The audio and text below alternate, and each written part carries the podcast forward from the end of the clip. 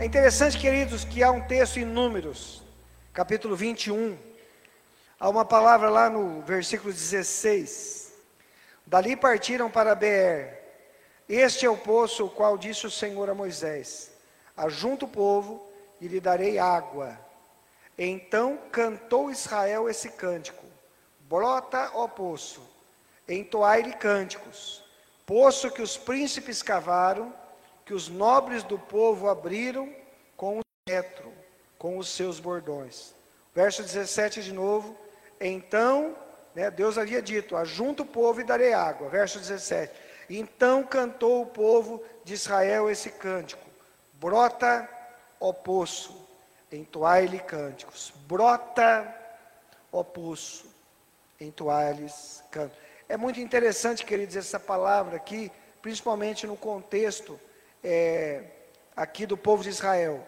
Uma região difícil, uma região desértica, onde a, a, a, o, o maior bem que existe é justamente a questão da água, né?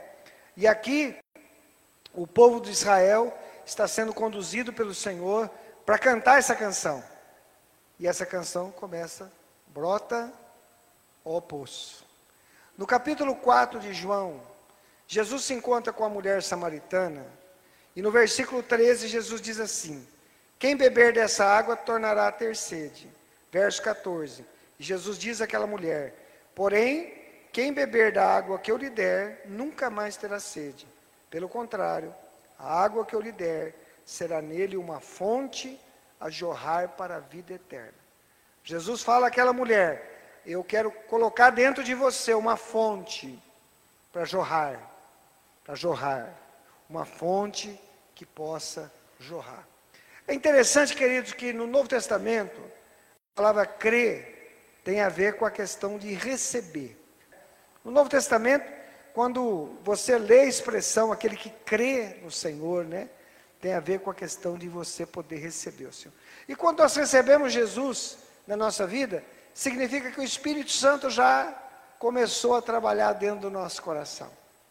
Porque quando o Espírito Santo começa a trabalhar no coração de uma pessoa, ele vai convencendo aquela pessoa do pecado, da justiça e do juízo, né?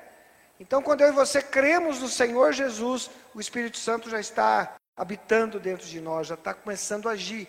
Quando eu e você temos uma experiência com o Espírito Santo, nós experimentamos mais ainda desse agir, desse mover de Deus.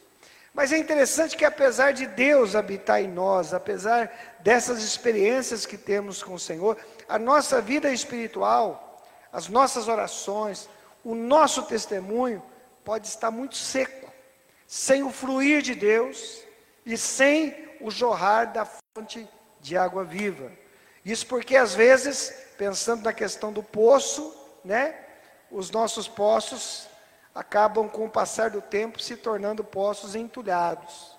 Existem algumas coisas na nossa vida que vêm com a intenção de entulhar os nossos poços, de maneira que o Espírito Santo habita, de maneira que nós temos algo do Senhor, a coisa não flui, a coisa não sai do jeito que deveria. Eu quero pensar com você, querido, sobre alguns entulhos que vêm nas nossas vidas com a intenção de deixar a ação do Espírito Santo muito lá embaixo, muito escondida, onde o Espírito Santo de Deus ele não pode fruir, né? Quando alguém vai furar, quando alguém vai cavar um poço, geralmente vai começar ali mexendo com, com um tipo de, de terra, um tipo às vezes até é, de uma terra um pouco mais mole, um pouco mais umedecida. Conforme aquilo vai cavando, vai encontrando uma terra mais endurecida. E geralmente, antes de chegar no lençol de água, vai encontrar rochas. Né? Então, as cavadas são cada vez mais resistentes, cada vez mais resistentes. Né?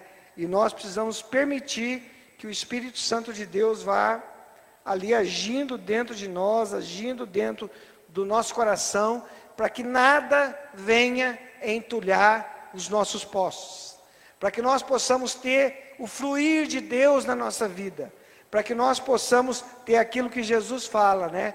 Essa fonte a jorrar para a vida eterna. Em Gênesis capítulo 26, querido, abra comigo aí a sua Bíblia, em Gênesis 26, porque aqui em Gênesis começa a aparecer o relato de alguns poços que começam a ser entulhados pelos inimigos, né? Então, o primeiro agente aí que pode entulhar os poços é Satanás, né? E como que acontece isso? Por que que acontece isso? Acompanhe comigo Gênesis 26, versículo 12 ao 16. O pastor vai ler para nós. Grande número de servos, de maneira que os filisteus lhe tinham inveja. E por isso lhe entulharam todos os poços que o servo do seu pai haviam cavado nos dias de Abraão, enchendo-os de terra. Disse Abimeleque a Isaque: Apartar-te de nós, porque já és muito mais poderoso do que nós.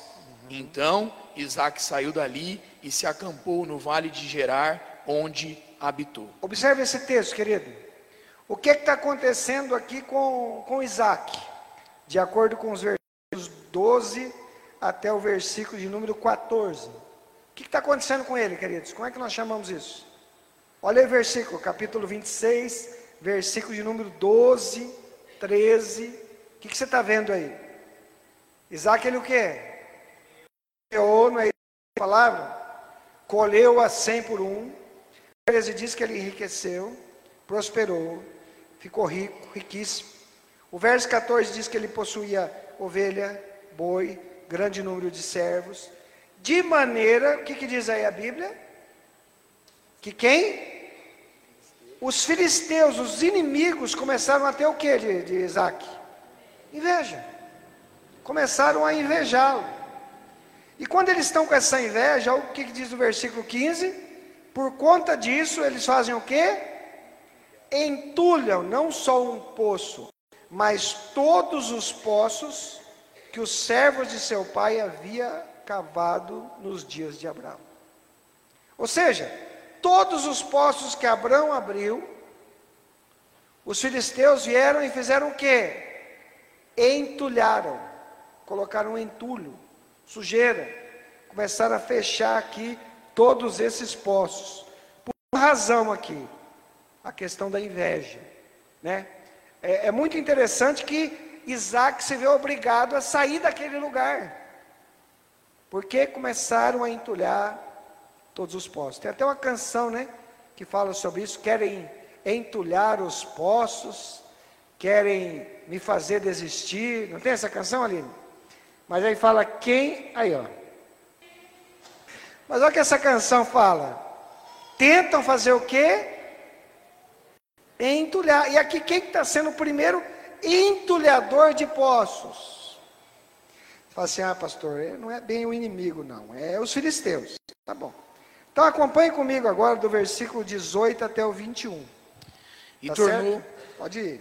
E tornou Isaac a abrir os poços que se cavaram nos dias de Abraão, seu pai, porque os filisteus os haviam entulhado depois da morte de Abraão. E lhes deu os mesmos nomes que já seu pai lhes havia posto. Cavaram os servos de Isaac no vale e acharam um poço de águas nascente. Mas os pastores de Gerar contenderam com os pastores de Isaac, dizendo: Esta água é nossa. Por isso chamou o poço de Ezeque, porque contenderam com ele. Então cavaram outro poço e também por causa desse contenderam. Por isso recebeu o nome de Sitna. Interessante aqui, queridos. O nome Isaac significa riso. E aqui diz que eles saem, no versículo 20, e aí eles contendem ali, tá? E aí eles dão um nome nesse primeiro poço. Como que é o nome desse primeiro poço aí no verso 20? Como é que é o nome do poço? Ezeque, parece Isaac, mas não é. O nome Ezeque significa lugar de contenda. Olha como é que são as coisas. O primeiro, né? Aqui que ele havia colocado, tinha outros nomes, mas vai mudando. E como que é o nome do segundo poço? Do verso 21? Sitna.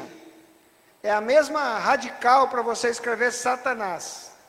Sitna, você traduzir ao pé da letra, você vai traduzir como acusador. Deriva o nome Satanás. É, é muita coincidência isso, né? Um poço chama contenda E outro poço chama o quê? Sitna, que o significado do nome é o mesmo de Satanás. Né?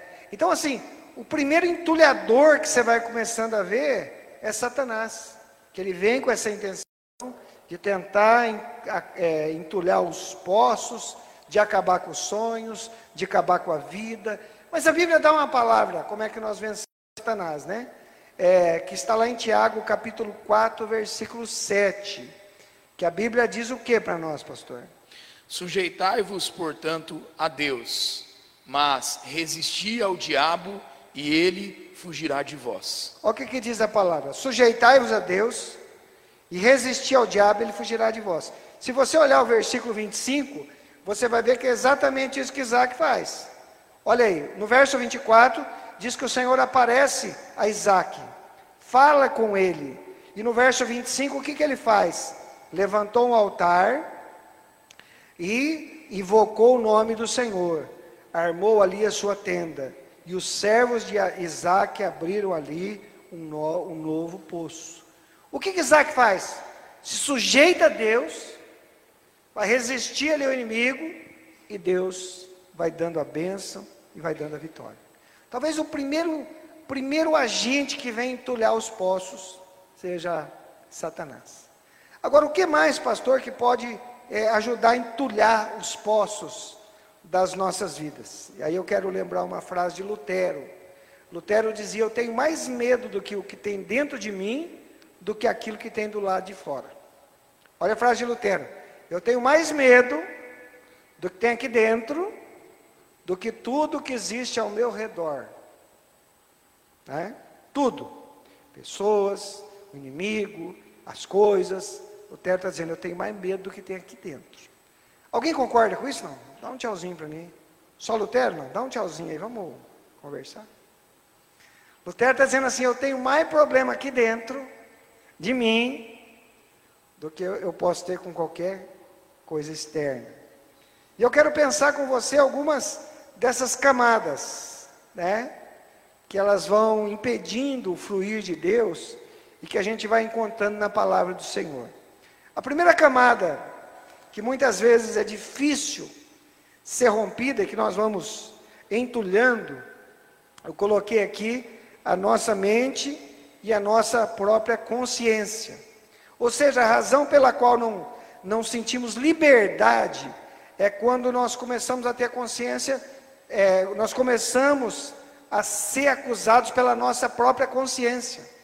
Ou seja, eu sei o que está certo e eu sei o que está errado, mas eu acabo fazendo aquilo que está errado.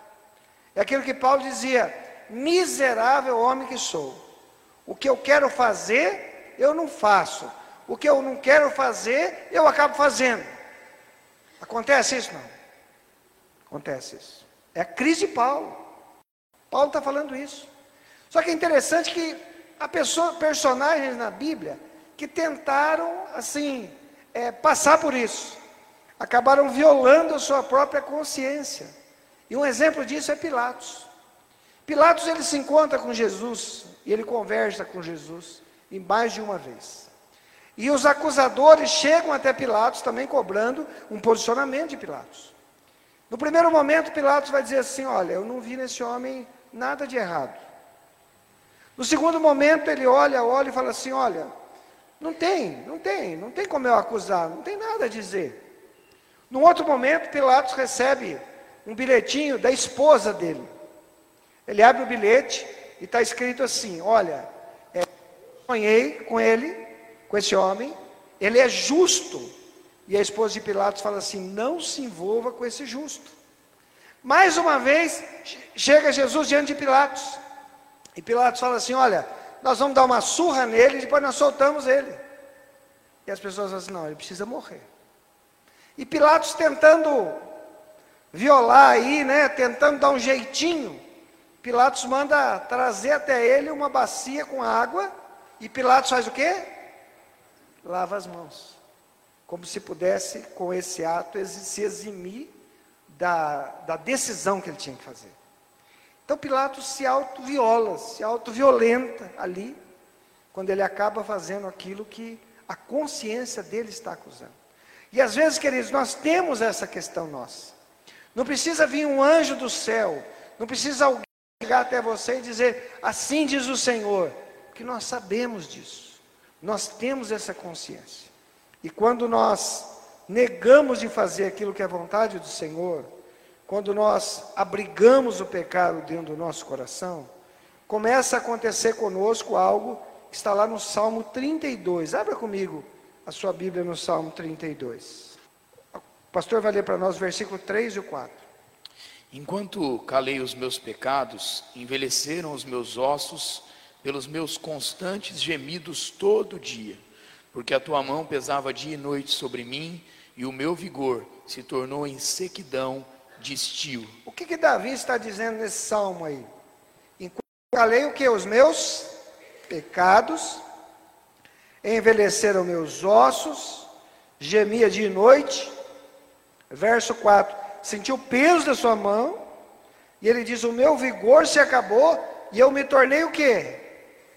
A vida, a alma dele está em sequidão e estio. Estio é estiagem, de chuva mesmo, seco. O que, que ele está dizendo? Enquanto eu guardei isso aqui, enquanto eu estou retendo o pecado na minha vida, eu mesmo olho para mim e sei que está errado, isso está me deixando seco. Então, essa é a primeira camada. A segunda camada, queridos, que também é bem dura, né? Que é difícil às vezes, e nós vamos entulhando aqui. A primeira camada é mais, é, é o barro um pouco mais mole, a nossa mente e consciência. Mas a segunda camada, ela é mais dura, ela retém muito entulho, né? Pastor, mas que camada é essa? A camada da nossa vontade, daquilo que nós queremos. Quando Jesus chega aos discípulos e diz: Se alguém quer vir após mim, a si mesmo se negue, tome a sua cruz e siga-me. O que, que Jesus está dizendo? Se alguém quer vir após mim, a si mesmo o quê? Se negue. E o que, que é negar a si mesmo, pastor? É eu fazer aquilo que o Senhor quer que eu faça não aquilo que eu quero fazer. Né? E é interessante, amados, que frequentemente nós pensamos, né? Nós somos pessoas obedientes, submissas ao Senhor, estamos tranquilos aí, até a gente ser colocado em uma situação que nos contraria. Aí, quando nós somos colocados em uma situação que nos contraria, aí a coisa começa a aparecer. Aí começa a aparecer a teimosia, a dureza do coração, começam a aparecer as coisas, aí a coisa vai sendo revelada mesmo, né? E tem um personagem bíblico que acontece isso. Se Pilatos tenta lavar as mãos e não consegue, há um outro personagem chamado Jonas. E a história de Jonas é interessante, né? O pastor vai ler para nós, mas se você quiser abrir, Jonas capítulo 1, versículo de 1 a 3. Jonas, você vai ver que Jonas é uma pessoa disposta. Pode começar a leitura, pastor. Veio a palavra do Senhor a Jonas, filho de Amitai, dizendo: Dispõe-te, vai à grande cidade de Nínive e clama contra ela, porque a sua malícia subiu até mim. Tá, só um detalhe: Deus chega e fala assim: Jonas, vai para Nínive. É, é, é uma ordem fácil? É simples. Você vai sair de onde você está, você, de onde você está até Nínive não é tão longe. Você pode pegar e ir para Nínive. O que, que Jonas faz? Começa lendo devagar, pastor. Jonas se dispôs. Para um pouquinho aí. Jonas ouviu a voz de Deus e fez o quê? E Jonas se dispôs a fazer o quê? Pode continuar lendo, pastor. Mas para fugir da presença do Senhor. Jonas se dispôs a fugir da presença de Deus.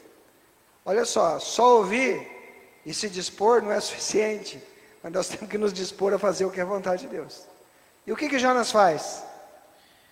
Para Tarsis e tendo descido a Jope, achou um navio que ia para Tarsis. Pagou, pois, a sua passagem e embarcou nele para ir com eles para Tarsis, para longe da presença do Senhor.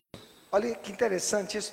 Deus fala, Jonas, você vai para cá, que é perto, viagem de poucas semanas. Jonas compra uma passagem só de ida para o outro lado, é um ano de viagem. E a Bíblia diz que Jonas se dispôs para fugir de Deus e para fazer aquilo que ele queria mesmo fazer. Ele não queria, de maneira alguma, ir até, até Nínive. Nós sabemos a história, o que está acontecendo. Mas, querido, quando a gente lê a história de Jonas, a gente vai vendo o seguinte: que não é muito difícil a gente adquirir conhecimento das coisas teológicas. Se você estudar palavra, se você começar a estudar artigos, você vai ver que não é, não é uma coisa tão difícil de você, ainda mais hoje, né? Quando eu comecei a trabalhar com a palavra, então tinha algum texto que eu gostaria de conhecer mais. Se era do Antigo Testamento, eu ia para o hebraico, traduzia o texto. Se é para o Novo, você vai para o grego. Hoje não. Hoje existem alguns é, programas que você vai, aperta a palavra aqui, a palavra já dá o, no original, já dá o derivado, já mostra tudo. Então, não é tão difícil obter o conhecimento assim das coisas. E também não é difícil a gente aprender algumas técnicas, né, do que se lida no dia a dia, do que se faz, do que caminha. Não é muito difícil a gente fazer isso. Mas se eu e você queremos ser canais das águas vivas de Deus, nós precisamos ser mudados na natureza, na disposição e na vontade. Quando Jesus se encontra com Nicodemos, fala o que para Nicodemos? Nicodemos é o seguinte: você é um cara religioso, você é um cara muito bom. É o seguinte, Nicodemos, se você fizer isso aqui, você vai dar uma melhorada. Muda assim esse corte de cabelo seu, dá uma arrumada aqui. É isso que Jesus fala para Nicodemos?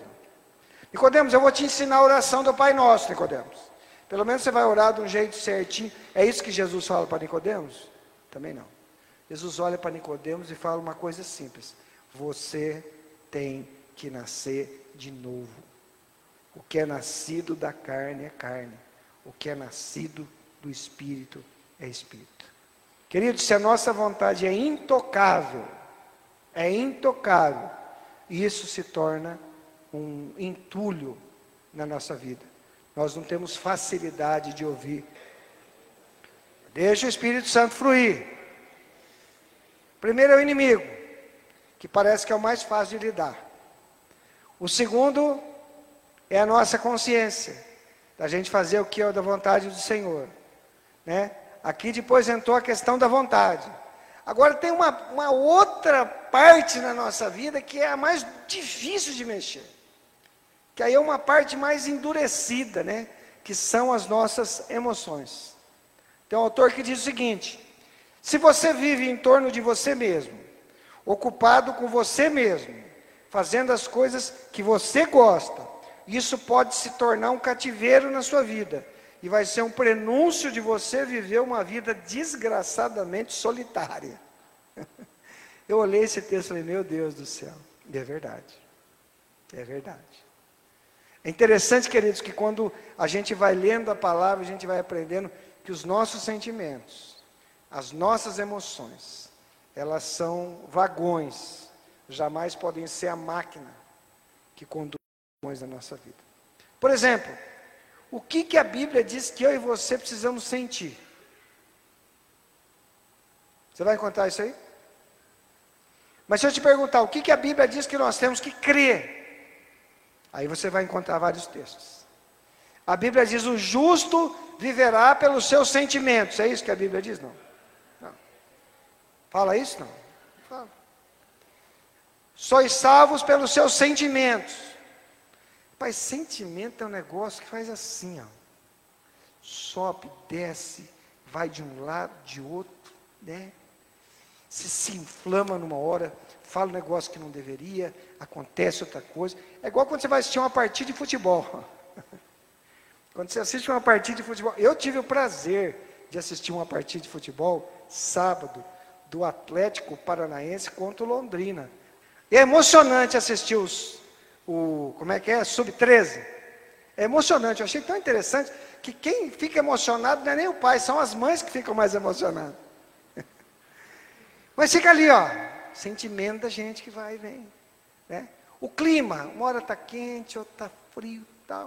Eu falo isso, de vez em quando você acorda, se olha no espelho e fala assim, eu não me aguento. Você olha para você mesmo e vai assim, ó.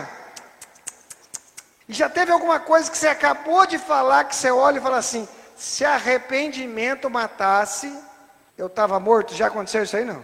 Esses são os nossos sentimentos. Que são enganosos. E a Bíblia diz uma coisa mais ainda.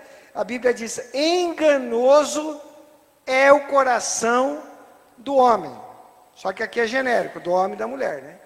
Seu coração já fez você gostar de algo que você não devia gostar? Já te fez gostar de alguém que você não devia gostar? Seu coração já te fez emprestar dinheiro para gente que não te pagou até ontem? Pode ser que eu tenha pago hoje. Sabe aquela pessoa que você fala assim: por essa pessoa eu ponho a minha mão no fogo. Já aconteceu isso aí? A Bíblia diz que o nosso coração é enganoso. Por isso que nós somos chamados a viver pela fé. Amados, para que as águas possam fluir, nós temos que fazer o que Davi faz. Volte lá no Salmo 32. O que, que ele vai, como que Davi vai resolver a questão das águas fluírem na vida dele? O que, que diz aí, pastor? Verso 5. Confessei-te o meu pecado e a minha iniquidade não mais ocultei. Disse: Confessarei ao Senhor as minhas transgressões e tu perdoaste a iniquidade do meu coração. Amém. O que, que Davi fez, queridos, para resolver isso? Davi entregou isso para o Senhor, colocou isso para Deus. Falou: Deus, faz a tua obra mim.